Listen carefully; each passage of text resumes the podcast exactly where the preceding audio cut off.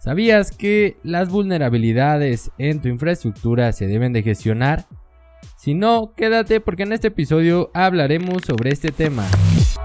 Mi nombre es José Luis Cruz Bringa y te doy la bienvenida a este podcast de ciberseguridad, donde explicamos de forma sencilla cómo proteger tu negocio. Hey, ¿qué tal? ¿Cómo estás? Espero que todo vaya súper bien, que todo vaya de maravilla. Como siempre te mando mis mejores vibras, mis mejores deseos esperando que sea un día de éxito o que lo haya sido. Nuestras redes sociales EasySecMX, así nos encuentras en todas las plataformas. Ve a seguirnos, ve a darle like, a compartir y a suscribirte a nuestro newsletter. También puedes seguirnos en nuestro blog donde semana a semana publicamos artículos de seguridad que seguramente te van a ayudar a comprender de mejor forma este grandioso mundo. La página es blog.easysec.com.mx. Ahí también puedes suscribirte a nuestro newsletter. Si este podcast te gusta, por favor califícalo, déjanos tus comentarios, compártelo con quien creas que pueda ayudarle y ayúdanos si nos escuchas en Spotify a contestar las encuestas que dejamos semana a semana. En mis redes personales me encuentras como José Cruz Bringas en Twitter y en LinkedIn para que vayas a contactarme, vayas a seguirme y estemos en contacto más de cerca. Y si tienes un proyecto de ciberseguridad, si tienes dudas sobre la implantación de algún sistema, alguna gestión en cuanto a temas de seguridad, puedes contactarnos a contacto o dejarnos un mensaje en nuestras plataformas para que podamos ponernos en contacto y ayudarte a llevar ese proyecto a flote y que no sufras dolores de cabeza. y con eso comenzamos el día de hoy que traemos un tema sobre la gestión de vulnerabilidades o la administración de las vulnerabilidades en nuestra infraestructura porque creemos muchas veces que cuando nos entregan por ejemplo, un reporte de pentest o un reporte de análisis de vulnerabilidades donde nos listaron todas esas vulnerabilidades que existen y ya no tenemos la intención de repararlas, no tenemos la intención de eliminarlas, no tenemos la intención de hacer nada, simplemente es por cumplimiento requerimos ese reporte y lo pedimos, lo pagamos y lo tenemos. Pues déjame decirte que esas vulnerabilidades se deben de gestionar, debes de llevar un control de ellas. La gestión de vulnerabilidades o amenazas se utiliza principalmente en el área de seguridad, o ciberseguridad para gestionar el ciclo de vida de una amenaza. ¿Con qué objetivo? Bueno, con la identificación y respuesta rápida y precisa. Ya que tienes identificada una vulnerabilidad, puedes monitorearla, puedes saber cómo funciona, cómo es que podrían afectarte y ya con eso, si es que llegara a suceder una afectación, reaccionar de una forma rápida y precisa. Es una integración entre personas, procesos y tecnología. Van de la mano estos tres porque las personas nos van a ayudar con el tema de revisar, de saber qué acciones tomar, los procesos nos van a decir también qué acciones deben implementarse y la tecnología nos va a ayudar para disminuir la probabilidad de que suceda algún incidente. Y es que de acuerdo con algunos estudios, las organizaciones podrían estarse ahorrando en promedio 1.2 millones de dólares cuando se detectan las amenazas o incidentes de seguridad a tiempo.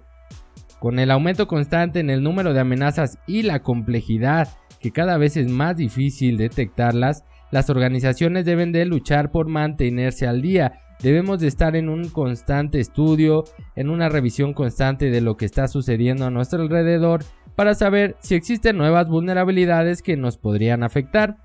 Los principales beneficios de implementar una gestión de vulnerabilidades en tu empresa son el que puedes disminuir el riesgo de un ataque, ya que se puede detectar con mayor rapidez, ya que conoces las vulnerabilidades principales por donde podrían atacarte, entonces las vas a monitorear y podrías detectar un ataque de forma más rápida. También te va a ayudar con el tema de la mejora continua a través de la medición y los informes que sucedan con base en estas vulnerabilidades. Lo que te va a ayudar a aumentar las habilidades de tu equipo de seguridad, que recordemos que en la actualidad tenemos un déficit de especialistas en ciberseguridad. Ya con esto, ahora que lo tienes claro, te voy a dar algunos desafíos que son importantes y que debes de tener en cuenta, ya que son principalmente a los que nos enfrentamos en este tema de las vulnerabilidades, los cuales son la falta de visibilidad, la falta de percepción de informes listos ya para utilizarse y para tomar decisiones, y la escasez de habilidades en el área de seguridad.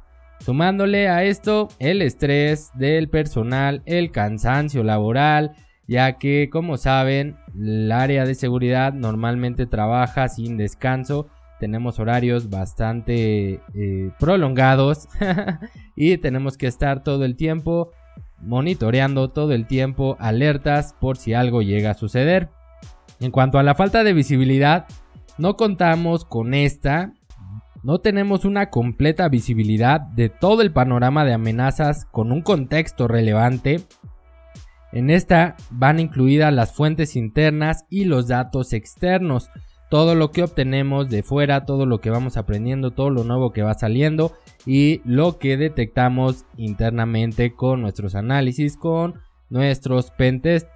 Esto es comúnmente causado por la falta de integración entre soluciones y procesos indefinidos o inconsistentes en nuestra empresa. No están conformados o no se comunican el uno con el otro, ya que tenemos procesos definidos para ciertas actividades, pero la tecnología, aunque está definida, no está incluida en estos procesos, lo que hace que haya una discordancia en lo que estamos haciendo y lo que estamos implementando. En la parte de falta de percepción e informes para la toma de decisiones, los equipos de seguridad, los equipos directivos, los equipos que se dedican a esto, no cuentan con métricas reales y el proceso que tienen que seguir para obtenerlas. ¿Esto por qué? Porque no tienen visibilidad, no tienen un histórico, no tienen un monitoreo y tampoco hay una manera fácil de crear informes para mostrar el progreso en relación con los estándares de madurez y el cumplimiento debido a la falta de integraciones entre nuestras soluciones de seguridad. Otra vez, un poco más sencillo, nuestras soluciones son, como decimos en México, de chile, mole y pozole, tenemos de todo, no se pueden integrar entre ellas, entonces tenemos muchas consolas, muchas soluciones muchos productos y tenemos que estar revisando uno por uno. No existe una correlación, no existe algún tema que nos ayude a unirlos, a menos que implementes un correlacionador o un CIEM. Pero recuerda que en otros episodios te he dicho que un CIEM o la implementación de un CIEM puede ser bastante costoso a menos que implementes alguno de código abierto. Esto te puede ayudar pero para ello necesitas especialistas, lo cual también te va a generar un costo. Para las pequeñas y medianas empresas, lo más recomendable sería que utilicen productos de una misma marca o productos que se hablen entre sí, productos que se puedan conectar entre sí para que tengas mayor visibilidad de lo que está sucediendo. Ahora bien, aunado a esto, vamos a sumarle la escasez de habilidades y el cansancio del personal.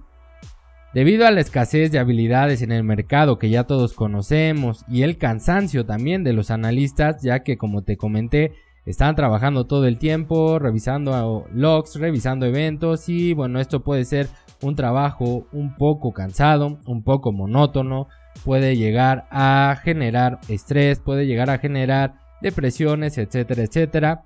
Por esto, los líderes de seguridad tienen dificultades ¿Para qué? Para contratar talentos que estén calificados y mantener motivado a su personal. Es muy difícil mantener este tipo de actividades porque el personal, bueno, llega a caer en temas de apatía y aquí es cuando se les pasan los ataques, cuando no los ven, cuando no existe un monitoreo bueno, cuando dentro del monitoreo hay ataques y los dan por visto, no lo reportan, etcétera, etcétera. Una gestión de vulnerabilidades que sea correcta se puede lograr enfocándonos y aplicando un marco que te voy a dar unos puntos de este marco, no significa que sean los únicos, tú puedes generar tu estrategia para gestionar tus vulnerabilidades de la forma en que tú lo creas más conveniente, de la forma en que sea mejor para tu empresa. Pero te voy a dar algunos puntos que te pueden ayudar. El conocimiento. Aquí tenemos que conocer los marcos y amenazas globales que existen. Hoy en día debemos de estar al día en todo lo relacionado con ciberseguridad, con vulnerabilidades, con amenazas, con ataques, etcétera, etcétera. ¿Para qué? Para después sumarle visibilidad, para conocer el panorama de las amenazas dentro de nuestra empresa y fuera de nuestra empresa. Y ya con esto podremos detectarlo o bien el siguiente punto que es la detección para detectar las amenazas más críticas de la organización. Ya con esto podemos realizar el siguiente punto que es una investigación y es análisis avanzados a través de fuentes de datos estructurados y no estructurados. Buscar información a través de todos esos lugares que podamos. y al final podremos tener una respuesta, que son las acciones automatizadas contra las amenazas más comunes.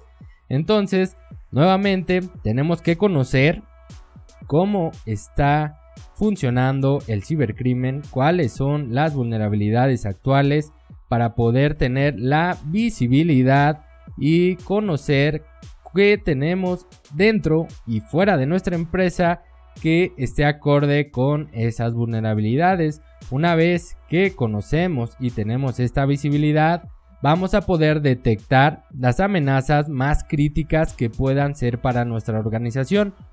Y una vez detectadas, podremos investigar cómo es que se pueden reparar o cómo es que se pueden eliminar, cómo es que podemos protegernos para que no sean explotadas. Y ya con esto podremos generar una respuesta a un ataque.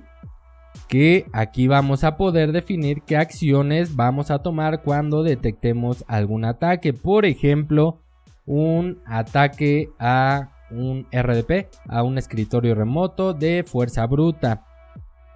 ¿Qué vamos a hacer? Vamos a conocer qué vulnerabilidades existen sobre este protocolo de escritorio remoto para poder tener la visibilidad y saber si dentro de nuestra organización pudiera existir esta vulnerabilidad. Supongamos que tienes un escritorio remoto público, que no es nada recomendable, pero para seguir el ejemplo. Ya que tenemos la visibilidad y el conocimiento de las vulnerabilidades que pueden atacar este protocolo, vamos a detectar si es que la tenemos, si es que nuestro protocolo activo que está expuesto a internet tiene esta vulnerabilidad. ¿Cómo lo vamos a hacer? Bueno, con un pentest, con un análisis de vulnerabilidades. Después de esto, ya que sabemos y supongamos, siguiendo con el ejemplo, que si tenemos esta vulnerabilidad, ahora vamos a investigar cómo es que podemos eliminarla, cómo es que podemos protegernos para que no sea explotada y no nos ataquen por ahí. Ya que investigamos, vamos a generar un protocolo de respuesta. ¿Qué vamos a hacer cuando alguien nos ataque? ¿Qué vamos a hacer o qué tenemos que hacer cuando alguien intente explotar esa vulnerabilidad? Esto es la respuesta. Probablemente implementes un IPS, un firewall, un control de aplicativos, etcétera, etcétera, lo que tú quieras, lo que haya salido dentro de tu investigación. Y estos puntos te van a ayudar para todas las vulnerabilidades que sean detectadas en tu infraestructura para que puedas tú tener esa visibilidad, para que con esta investigación tú sepas qué tan vulnerable estás, cómo puedes protegerte y lleves una correcta gestión. Cada vulnerabilidad detectada debería de tener estos puntos, debería de estar gestionada de por lo menos esta forma que te acabo de comentar Creo que es sencilla, te puede ayudar mucho y reducir el riesgo bastante para sufrir algún incidente de seguridad. Recuerda que es esencial que la empresa logre la unificación de personas, procesos y tecnología en un gran porcentaje. Hay que trabajar en ello para que podamos laborar en conjunto con las personas, con los procesos y nuestros productos tecnológicos. El enfoque de la gestión de vulnerabilidades es beneficioso para cualquier empresa, desde una pequeña hasta la más grande que te puedas imaginar. Ahora bien, en tu empresa manejan este tipo de gestión, realmente llevan una gestión de vulnerabilidades, tienen un control de cómo va avanzando, cómo han ido avanzando en cuanto a la protección, eliminación de estas vulnerabilidades.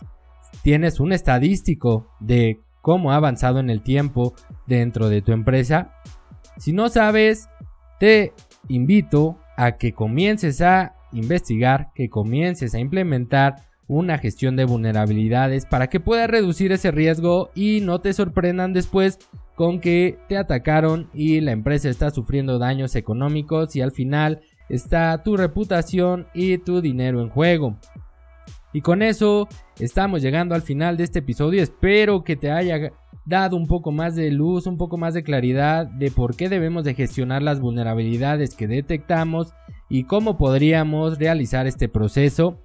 Creo que la forma en que lo explicamos el día de hoy fue un poco sencilla y nos ayuda a comprenderlo de mejor forma.